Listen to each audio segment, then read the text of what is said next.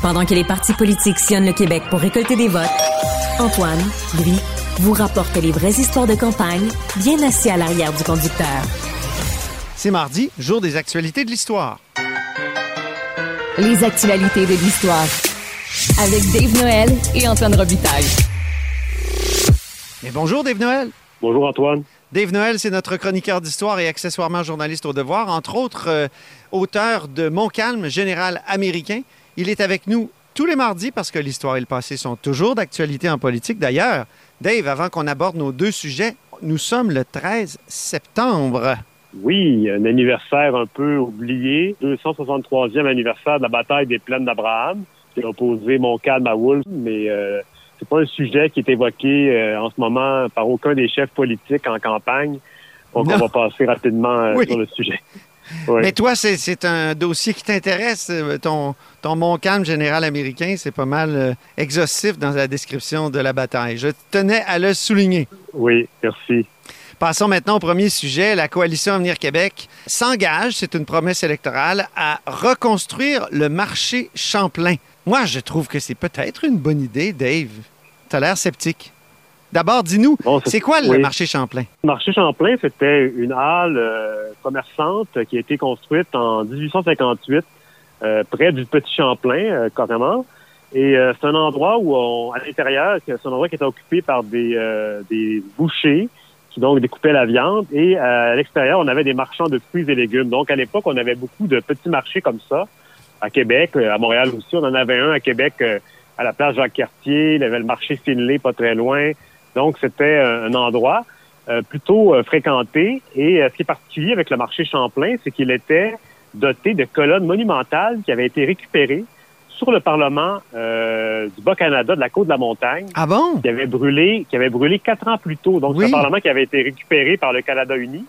Et, et, il a été incendié accidentellement en 1854. Donc, Quatre ans plus tard, on récupère les colonnes et on les installe en Basse-Ville. Juste pour situer, euh, oui, je vais situer les gens. Le, Parlement était à l'endroit du parc Montmorency, en haut de la côte de la montagne, là, tout près de la statue de Monseigneur de Laval, tout près de l'archevêché de Québec. Euh, et, comme tu dis, ils ont pris les, colonnes et, ils s'en sont servis pour construire euh, le marché Champlain, qui est à l'endroit, lui, de la traverse de Québec, le traversier, là où on prend le traversier aujourd'hui, si je ne m'abuse. Oui, c'est ça, c'est la gare fluviale.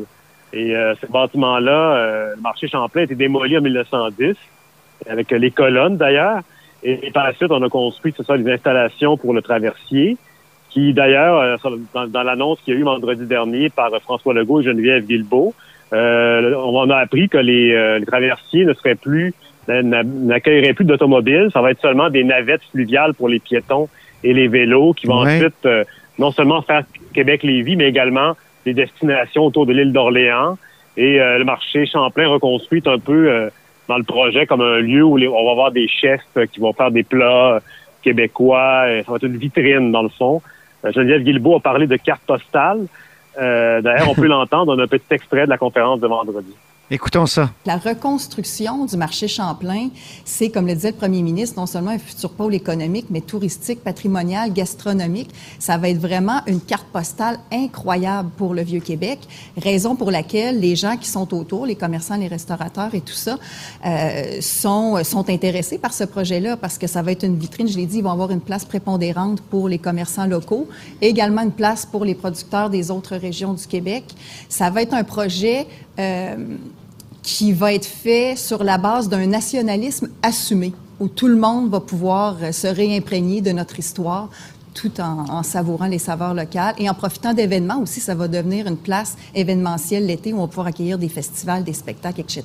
Donc, c'était Geneviève Guilbeault qui, évoquait donc un projet nationaliste, euh, selon elle, reconstruire le marché Champlain. C'était vendredi dernier lors de l'annonce des engagements de la coalition Avenir Québec pour la région de Québec. Oui, c'est ça. L'évocation d'un projet nationaliste, c'est un peu étonnant parce qu'elle n'a pas vraiment développé ça parce qu'on voit mal comment un marché où on vend de la viande en en petits morceaux euh, pour être nationaliste, surtout qu'à l'époque, c'était pas du tout associé à ça.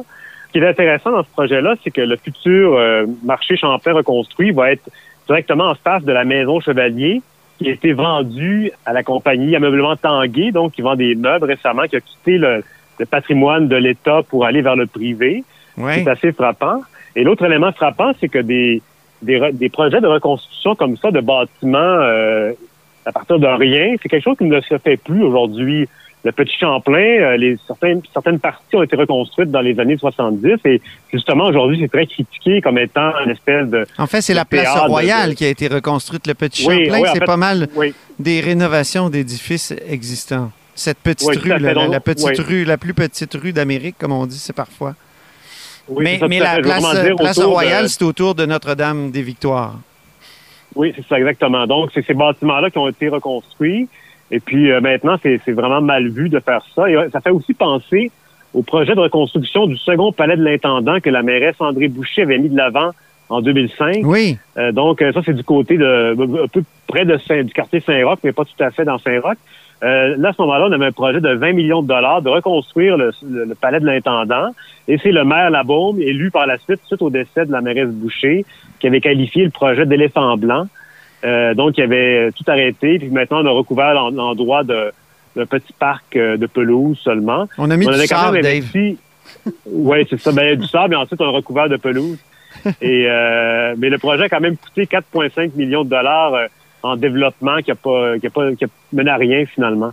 Donc euh, voilà. Et euh, pour ce qui est de, de des coûts de ça, ça n'a pas été chiffré. L'hôtel Champlain, là, on a vraiment on évoque un bureau de projet qui va étudier euh, la faisabilité. Et c'est ça, on n'a pas d'autres détails, malheureusement. Ben, moi, j'aimais bien l'idée d'un clin d'œil au passé. J'aimais bien l'idée aussi de, de, de, faire en sorte qu'on puisse s'approvisionner en nourriture dans, dans le Vieux-Québec et dans le Vieux-Port, parce qu'il n'y a à peu près rien actuellement. Euh, mais euh, c'est vrai que c'est un projet qui peut être assez critiquable. Mais le clin d'œil au passé, je, je, déteste pas. Je trouve que la place Royale, c'est quelque chose qui. Euh, c'est un quartier qui vieillit assez bien, non? Qui a l'air carton-pâte, peut-être, mais moins qu'avant. Oui.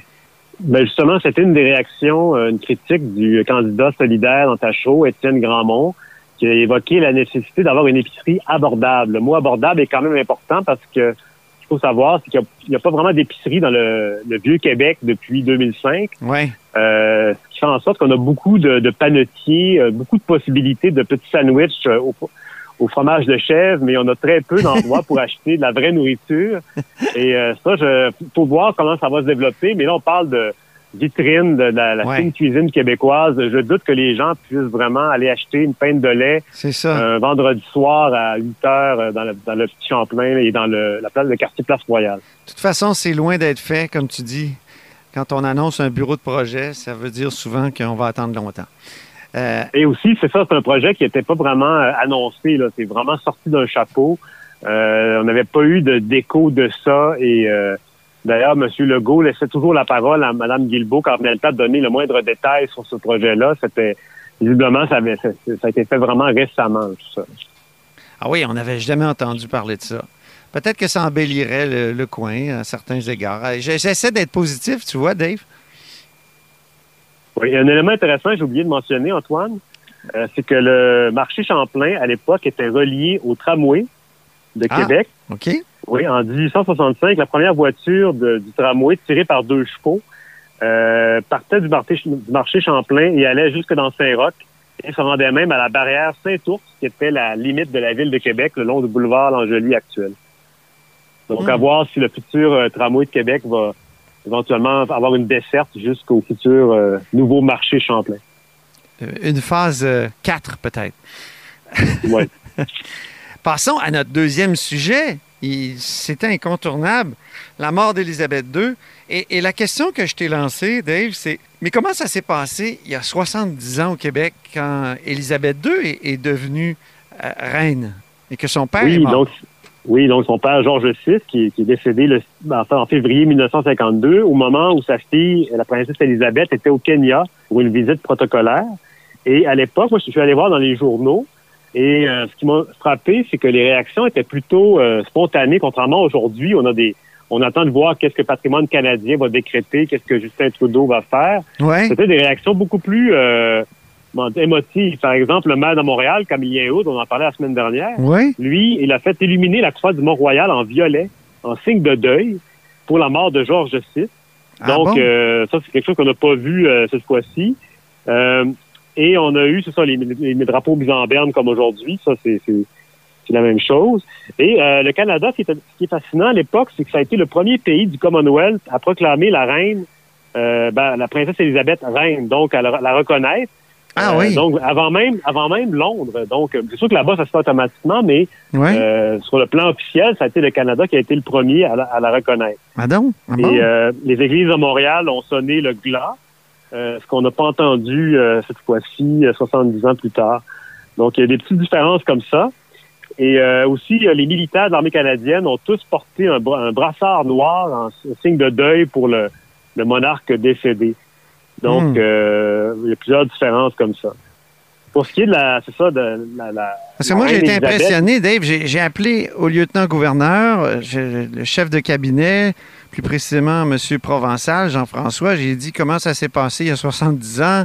Est-ce qu'il y a des choses qui vont se reproduire, comme des conventions ou des coutumes? Et il n'y avait aucune idée. Donc, euh, ça faisait trop longtemps, on dirait.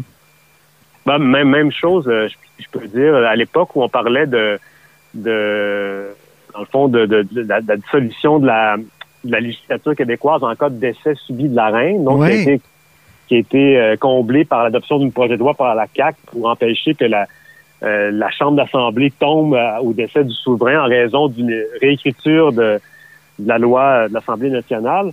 J'avais appelé aussi le cabinet de, du lieutenant-gouverneur et on n'était pas du tout au courant de ça. On ne semblait pas non plus très intéressé par la chose.